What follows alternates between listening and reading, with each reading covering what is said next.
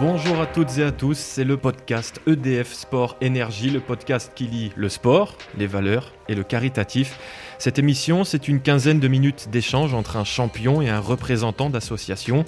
Leur vécu, leurs victoires, leurs échecs, leurs doutes, nous mettons tout en commun. Et aujourd'hui, une légende du sport français nous accompagne. Le plus grand palmarès de la natation bleu-blanc-rouge aux Jeux Olympiques. Quatre médailles entre 2008 et 2012, une en bronze, une en argent et surtout deux en or. Ajoutez à cela 7 titres européens, un mondial, 5 records du monde battus. Il a été l'un des premiers nageurs stars, un statut pas forcément facile à assumer, nous le verrons peut-être plus tard. Nous avons le plaisir de converser aujourd'hui avec Alain Bernard. Bonjour Alain. Bonjour. Face à lui, le représentant d'une des causes les plus réputées en France, l'AFM Téléthon. Créé en 1958, popularisé depuis 1987 par le Téléthon à la télévision et ses actions un peu partout en France. Pharmacien et docteur en sciences, chercheur, il a rejoint l'AFM Téléthon il y a 15 ans. Il en est aujourd'hui le directeur scientifique. Bonjour, Serge Braun. Bonjour. Alors messieurs, ce qui nous réunit aujourd'hui, c'est l'application EDF Sport Énergie. Ce nouvel outil permet de créer une communauté de sportifs, connus ou anonymes, dont les performances vont venir en aide à une association. Plus vous dépensez d'énergie, plus elle sera convertie en dons pour des causes soutenues par EDF et ses ambassadeurs. Courez pour vous, courez pour les autres, c'est ça EDF Sport Énergie. Première question, Alain, puisqu'on est réunis ici autour notamment de l'AFM Téléthon. Quand je vous dis AFM Téléthon, que me répondez-vous? Bah, AFM Téléthon, on associe forcément le Téléthon et cette, euh, visibilité euh, chaque année depuis tout petit euh, que je me souvienne. j'ai toujours connu, premier week-end de décembre, le fameux Téléthon retransmis à la télé avec des actions un peu partout sur le territoire. Donc moi, c'est ça qui m'a marqué, qui m'a touché, c'est de voir aussi des personnes, euh, il y a peut-être un peu plus d'une vingtaine d'années, en situation de handicap à la télé. C'était beaucoup moins courant qu'aujourd'hui et c'était des handicaps lourds. Des, des, des, pathologies euh, très importantes, très, très graves. Et euh, on a vu et on a fait en sorte de faire évoluer ce regard sur le handicap euh, depuis ces dernières années, notamment en intégrant euh, euh, le handicap dans le sport et, la médiatisation des, Jeux paralympiques, des, sports paralympiques. Et EDF, au-delà de son soutien au monde sportif, a vraiment développé son soutien au monde, au monde handisport et l'intégration du, monde handi en fait dans, dans, la société de tous les jours. Donc voilà, ce sont mes premiers souvenirs que j'ai. Moi, c'est de, voir justement euh, ces, enfants, ces femmes, ces enfants, ces hommes, ces familles touchées, atteintes par cette maladie, euh, ou directement ou indirectement, et cette fameuse collecte de fonds euh, pour financer cette recherche. Est-ce que vous vous souvenez justement d'actions menées peut-être euh, autour de chez vous, autour d'un téléthon? Géographiquement parlant, non, je n'ai pas le, souvenir de, l'endroit où j'habitais à l'époque, à Aubagne, à côté de Marseille, d'actions qui étaient faites, mais c'était plus un suivi, on va dire ah bah, à la télé avec mes parents, ma famille, euh, quand on, suivait ces actions parce que c'était ces promesses de dons que l'on voyait euh, s'afficher avec ce, fameux grand panneau, euh, ces promesses de dons qui devaient, qui, qui, comment dit, qui grandissaient chaque année, mmh. mais qui sont toujours, on le sait, toujours insuffisantes pour combattre une maladie qui est extrêmement répandue sur le territoire parce que crois que le professeur nous en dira plus, mais c'est 3 à 5 de la population qui est touchée par des, maladies et pathologies graves. Donc euh, voilà, la mobilisation, l'appel à la mobilisation est très très important. Et aujourd'hui, ben, je suis fier en tant qu'ambassadeur du team EDF de pouvoir représenter les athlètes du team et de, de, promouvoir le lancement de cette application qui va permettre d'être un, vecteur de collecte de fonds supplémentaires en plus du fameux téléthon classique que l'on a l'habitude de voir à la télé. Serge, justement, euh, pour nos auditeurs, est-ce que vous pouvez nous rappeler ce qu'est l'AFM Téléthon et sa raison d'être?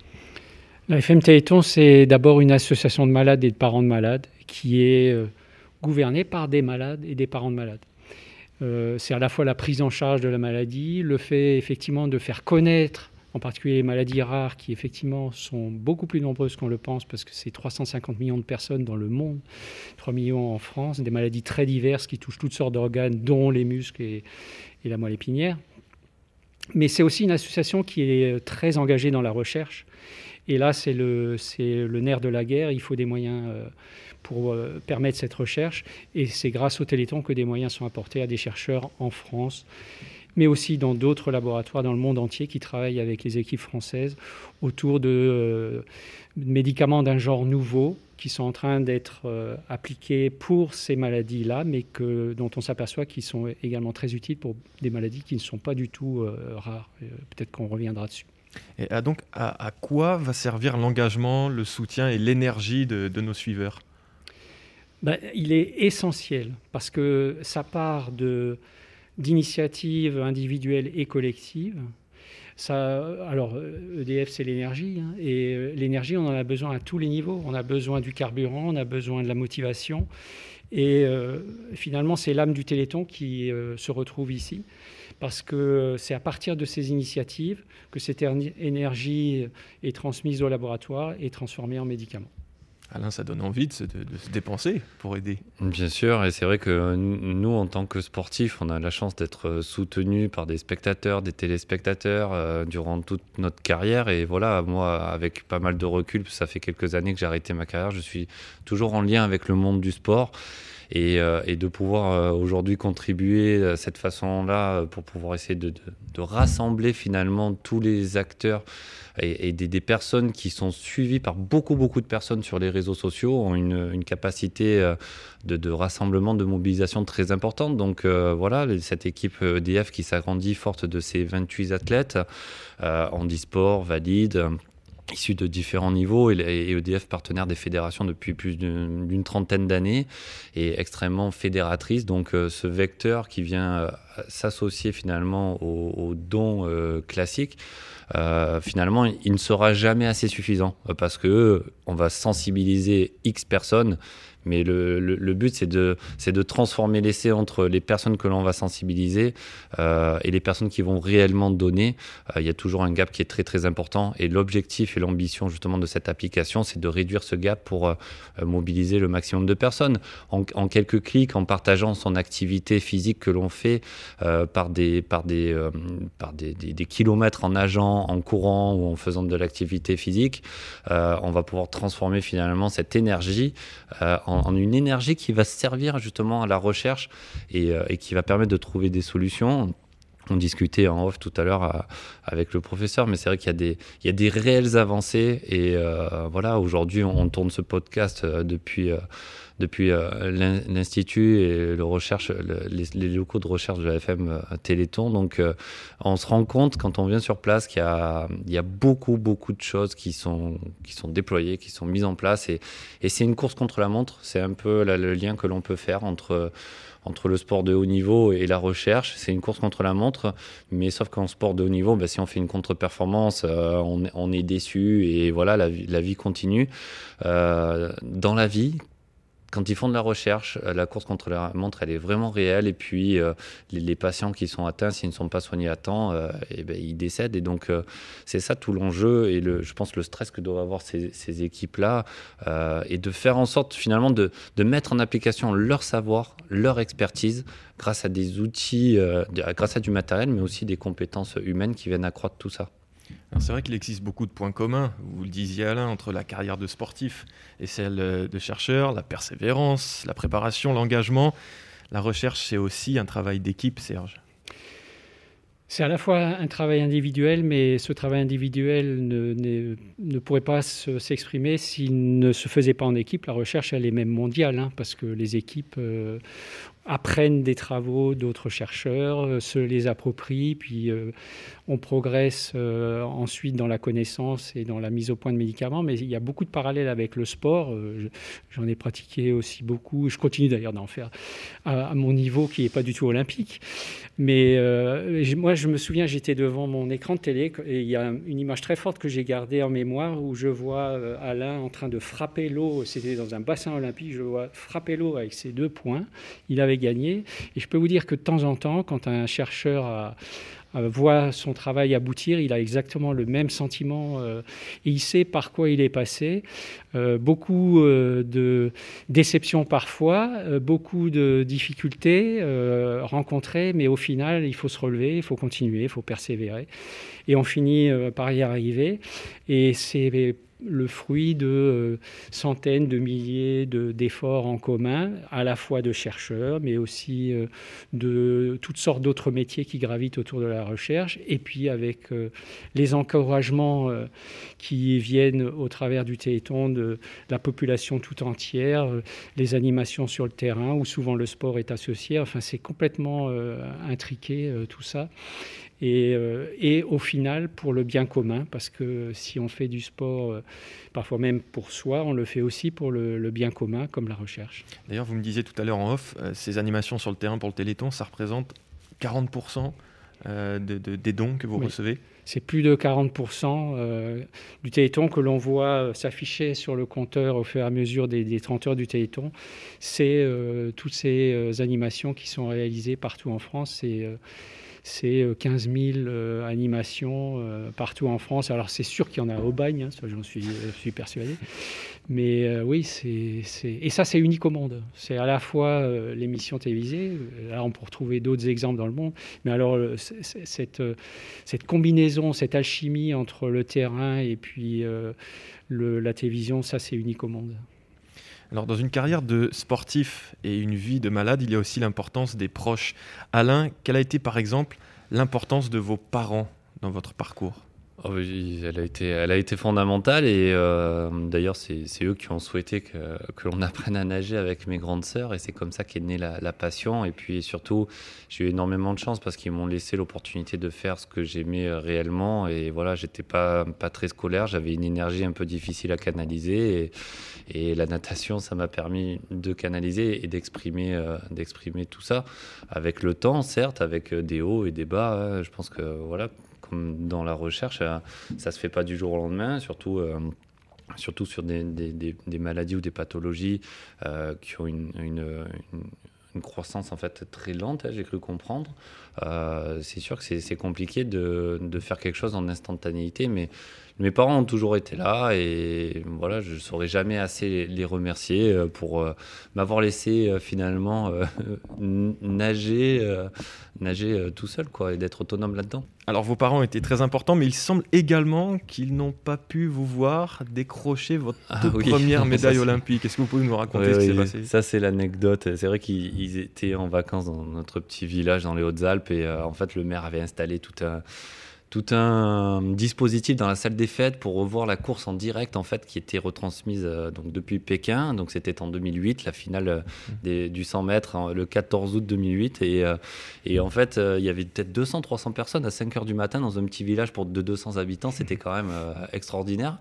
et au moment où la course est donnée, il y a un journaliste qui passe et qui encombre le fil et, et, le, vidéoprojecteur s'éteint. Donc ils ont suivi la course avec un, un autre journaliste qui il y avait une radio et à la radio, tout le monde faisait silence dans la salle. Et c'est comme ça qu'ils ont suivi euh, cette, euh, cette finale. Donc ils l'ont pas vu en direct et c'est vrai que ça fait, ça fait une anecdote euh, voilà, sur, sur le principe, mais c'est, voilà, ça fait partie du, jeu et je pense que. alors j'ai vu, moi, donc j'ai vu le geste que eux n'ont pas vu. Ben voilà, oui, je pense que c'est rare qui n'ont pas vu ce geste, enfin dans mon entourage proche, qui n'ont pas vu la course en direct. Serge, on, le constate tout au long des, années, notamment lors des week-ends Téléthon sur le service public et, partout en France, le soutien et l'accompagnement des proches, là aussi on peut faire un parallèle, c'est capital. Ben oui, parce que d'abord, ils participent eux-mêmes euh, à la recherche, d'ailleurs. Ça, on ne se, rend pas compte, mais tout le monde, au fond, participe à la recherche. Parce que les malades eux-mêmes sont acteurs de, de cette recherche. Le Téléthon est, et vraiment l'exemple frappant de ça. Ce sont des malades qui sont pris en main, qui, qui parlent d'égal à égal avec les médecins et les chercheurs, et puis qui euh, parlent de stratégie de recherche, etc. Et puis c'est euh, tous ceux qui toute l'année, parce que le, le, téton, ça se prépare souvent euh, toute l'année. Euh, organiser des animations, ça, ça, se prépare longtemps à l'avance et euh, ça continue souvent après, quand les, lumières se sont, se sont éteintes. Et, donc, oui, l'accompagnement, il est à tous les niveaux et de tous les instants. il est absolument indispensable parce que c'est aussi de cette énergie-là dont on a besoin quand on est dans nos laboratoires un petit peu isolés face à nos, à nos pipettes et nos boîtes de culture on a compris, l'importance de chacun, elle est, décisive, mais à quel point l'est aussi l'implication de grands champions sportifs comme Alain? Oui, c'est des, sont des porte-parole. Alors c'est important aussi de... Je pense qu'il y a personnellement, il y a beaucoup de causes qui, valent le coup. Euh, la, cause de la recherche et le combat contre la maladie qui souvent euh, emportent des enfants. Alors c'est vrai qu'il y a des maladies qui mettent des années à évoluer, puis il y en a d'autres qui sont fulgurantes, qui peuvent emporter des enfants avant l'âge d'un an. Et donc se battre contre ça, c'est une, cause qui est extraordinaire, qui est noble et qui est porté aussi par euh, la, noblesse des grands champions, parce qu'ils véhiculent des valeurs qui sont partagées dans la recherche. Euh, on l'a évoqué, la persévérance, euh, le fait de jamais renoncer. Les malades ne renoncent jamais, les familles ne renoncent jamais. La rage de vaincre, c'est aussi la rage de vaincre la maladie. Donc on se retrouve autour de, des mêmes valeurs et on parle au fond la même langue. Est-ce qu'il y a des. Euh, c'est une question qui me vient comme ça, mais est-ce qu'il y a une, sorte de, concurrence en fait entre vous, entre chercheurs, déjà euh, nationaux ou internationaux, qui stimule euh, finalement et qui dynamise cette recherche? Oui, oui, ça existe aussi. C'est une compétition. Et heureusement, comme dans toutes les compétitions, il y a toujours quelqu'un qui gagne, donc c'est tant mieux pour tout le monde. Mais oui, c'est une compétition, mais c'est aussi une émulation. C'est-à-dire que faut, pour pouvoir continuer ces recherches, il faut prouver qu'elles aboutissent, et puis pour pouvoir continuer euh, d'autres actes de recherche, donc il faut essayer d'être euh, le plus performant possible. Et donc il y a une compétition, parce que c'est ce qui est aussi déterminant pour, euh, pour récolter les subventions, pour faire tourner les laboratoires. Mais en, même temps, parce que ça obéit à des règles de rigueur, il faut, il faut pas, mais comme dans le sport, hein, il faut être rigoureux, il faut, il faut rechercher l'excellence. Et donc, euh, cette compétition, elle aboutit aussi à ça, c'est qu'on va toujours plus loin, on essaie d'aller toujours plus loin, d'être toujours plus performant, plus efficace. Et, souvent, on apprend aussi de ce que font les autres, on apprend les techniques d'entraînement, on apprend euh, le, les techniques développées par les, les autres euh, compétiteurs. Ben, c'est vrai aussi en recherche, donc on partage au final, on partage ce, le fruit de son travail. Et ça, c'est ce que j'apprécie énormément dans le monde de la recherche, c'est que pour exister, il faut communiquer, il faut partager, sinon on n'existe pas. Et donc, euh, ça bénéficie euh, euh, à l'ensemble de la communauté, la recherche. Et cette question, Alain, c'est le parfait exemple. Je voulais poser la question à, Serge.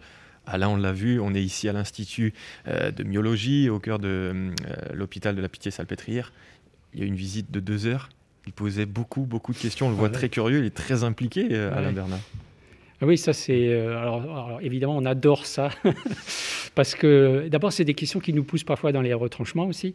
Mais euh, oui, c'est, ça donne du relief aussi, euh, c'est vrai, à ce qu'on fait.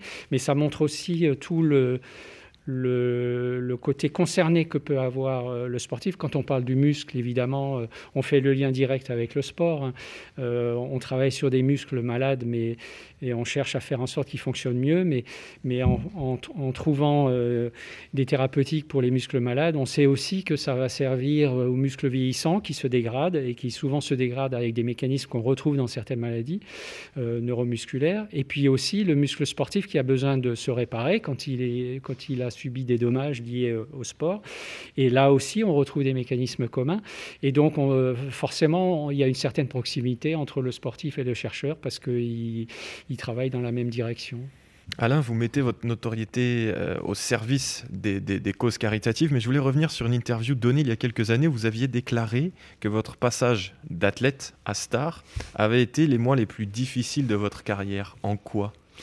Oui, bah, en fait, athlète, j'ai choisi de, de, le devenir. Euh, star, euh, c'est pas, c'est pas moi qui décide ou. Euh, Il fallait pas gagner, Alain. Non, mais non, mais je pense que et c'est là, c'est là où justement l'entourage est très important dans des moments comme ça. C'est s'appuyer sur nos repères que l'on a depuis des années, notre famille, notre ami, notre entourage proche, mon entraîneur. qui m'a qui m'a beaucoup accompagné, beaucoup aidé là-dedans, parce qu'on a 15 ans de collaboration, c'est assez rare dans le monde du sport de, de haut niveau et sport individuel. Donc euh, oui, c'est euh, maintenant je me suis dit bon bah j'ai la chance voilà d'être connu ou reconnu de par mes performances sportives. Donc comment je peux utiliser ça? Parce que c'est beaucoup d'années d'entraînement, de concessions, de choses que l'on met entre parenthèses qui ne sont pas compatibles avec la vie d'un sportif de haut niveau, mais on le fait en toute connaissance de cause. Il n'y a aucun regret, aucun remords là-dessus. Maintenant, que j'ai la chance de voilà d'être visible médiatiquement, comment est-ce que je peux me rendre utile dans la société pour ça? J'ai toujours voulu faire un métier, euh, quand j'étais plus petit, un métier au service des autres. J'aurais voulu être pompier, puis après pilote de chasse, puis après euh, gendarme, enfin un métier où je me sens utile dans la société. Et finalement, j'ai vu ce, rôle-là, cette utilité, ben, de par mon expérience sportive et cette notoriété. Et cette notoriété, bien sûr, je veux la mettre à profit d'associations, mais c'est malheureusement très compliqué de choisir parce qu'on est souvent sollicité euh, pour que ce soit une cause ponctuelle ou sur du moyen ou long terme. Euh, c'est toujours délicat. Je me suis engagé dans différents partenariats, dont notamment avec l'UNICEF en partenariat avec EDF et la Fédération française de natation. Aujourd'hui, je suis dans l'insertion dans la société par le sport avec euh, l'association spéciale olympique qui, qui permet d'inclure dans la société des, personnes en, situation de handicap mental dans la société grâce au sport. Donc voilà, ces engagements, ils sont pour moi évidents. Il faut juste que j'arrive à structurer cela pour le faire de façon pertinente et de façon efficace. Et puis malheureusement, messieurs, dans le sport et dans la vie, la recherche, il y a aussi l'échec. Vous en parliez aussi euh, tous les deux tout à l'heure. Alain, on se souvient de ce record du monde sur 100 mètres nage libre battu en 2009, mais annulé à cause d'une combinaison non homologuée. Comment est-ce que vous avez vécu ce moment? Oui, ben alors ça fait partie aussi des, innovations euh, technologiques qui vont euh, parfois un peu plus vite que, la musique. Hein, et c'était c'était un pseudo-échec parce que, en fait, j'avais développé cette combinaison avec mon équipementier, donc euh, j'ai fait ça en toute connaissance de cause. Et c'est. En fait, euh, c'est un peu regrettable parce que la performance, elle n'est pas reconnue à son juste euh, niveau. En fait, j'avais amélioré de 3 dixièmes de seconde en l'espace d'un an, alors que l'année d'avant, j'avais amélioré de 7 dixièmes mon temps en 100 mètres. Euh, donc c'est n'est pas un gap énorme et le, fait qu'on prenne des raccourcis en disant que c'est l'innovation technologique qui a permis de faire ce résultat, c'est un peu frustrant et c'est un peu offensant en fait. Mais quand on veut faire quelque chose que jamais personne que personne n'a jamais fait dans la vie, il faut aussi être audacieux, être capable de prendre des risques. Et, ces risques-là, ils, viennent forcément comme dans l'innovation. Ce sont des, hommes et des femmes qui travaillent dans la recherche qui essaie de faire quelque chose que personne n'a jamais fait dans l'histoire de l'humanité.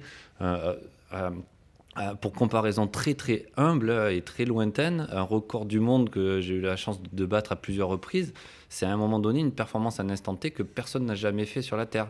Ce que eux font, ils arrivent à développer un, protocole, une prise en charge et un remède en fait à quelque chose qui est un fléau depuis des années, pas dire des milliers d'années, parce qu'avant on n'avait pas des chiffres qui, qui assez représentatifs.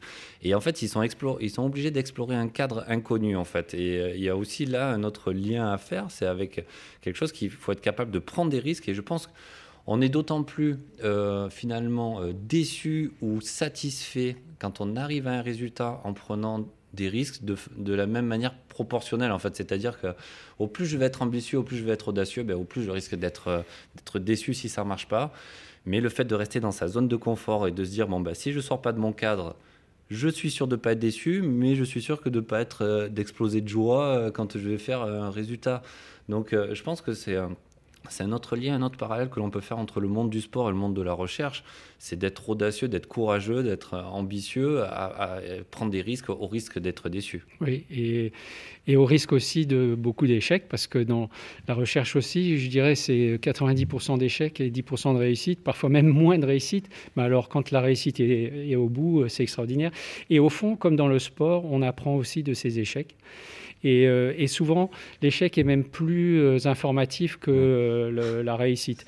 Et, dans la recherche, c'est vraiment ça, parce que de savoir pourquoi l'expérience n'a pas réussi ou pourquoi la piste qu'on a explorée n'était pas la bonne, donne des informations extrêmement précieuses pour aller ensuite dans la bonne direction. Et là, il y a un parallèle aussi à faire avec le sport. C'est comme ça qu'on surmonte l'échec le plus facilement? De toute façon, on n'a pas le choix. Euh, si on veut aller jusqu'au bout de son rêve, euh, de son objectif, euh, il n'y a pas le choix. Il faut se relever et avancer. Et puis, je dirais que dans, l'environnement qui est le mien, on n'a pas le droit pour ceux qui malheureusement décèdent de ces maladies ou ceux qui risquent d'être touchés demain et, dont l'avenir est compromis. Donc, on n'a pas le droit de, ne pas poursuivre. On, peut ne pas réussir. Parfois, on réussit, mais surtout, on n'a pas le droit de laisser tomber. Il doit forcément y avoir un sentiment de culpabilité aussi, et qui doit être euh, psychologiquement très, très délicat à, vivre, j'imagine, pour certains, en fonction des traits de caractère ou de l'expérience, ou si un, je sais pas, un jeune de 25, 30 ans, un jeune chercheur ou quelqu'un qui a un peu plus de bouteilles, va le gérer face, de manière complètement différente aussi, j'imagine. Oui, je suis allé à beaucoup d'enterrements. Et ça, ça, a forgé aussi ma carrière parce que c'est ce qui fait que j'ai rejoint l'association après 20 ans de, recherche à la fois dans le monde académique et, dans, le monde de la biotech. été à trop d'enterrements.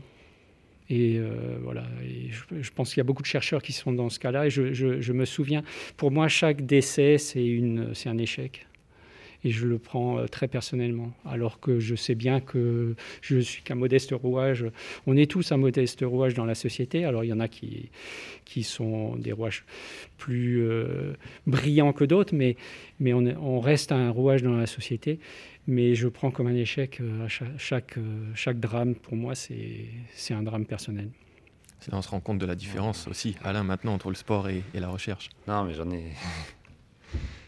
J'en ai des frissons, c'est fou d'entendre ça. Euh, ce sont encore une fois des hommes et des femmes qui donnent énormément de, leur temps et, et, qui ont un besoin voilà, d'assistance, enfin d'assistance, d'aide, d'accompagnement, de soutien peut-être euh, autant, euh, autant, voire plus que les malades, parce qu'en fait, euh, une personne comme eux va être très précieuse pour sauver des, dizaines, des centaines, voire des milliers de vies, en fait, dans les années à venir. Donc, non, c'est très touchant ce qu'on entend. Et là, pour le coup, une performance, un échec, nous, on a tendance à relativiser aussi, et on analyse beaucoup plus on se prend beaucoup plus la tête sur des, échecs, en fait, quand on fait une contre-performance que quand on réussit. Pour la petite anecdote, c'est la seule course qu'on n'ait jamais débriefé avec mon entraîneur, c'est le titre de champion olympique en 2008. Alors que finalement, euh, ça aurait été peut-être bon de, débriefer la course, parce que ce qu'on fait sur une course en sortant d'une compétition, enfin de, de 100 mètres,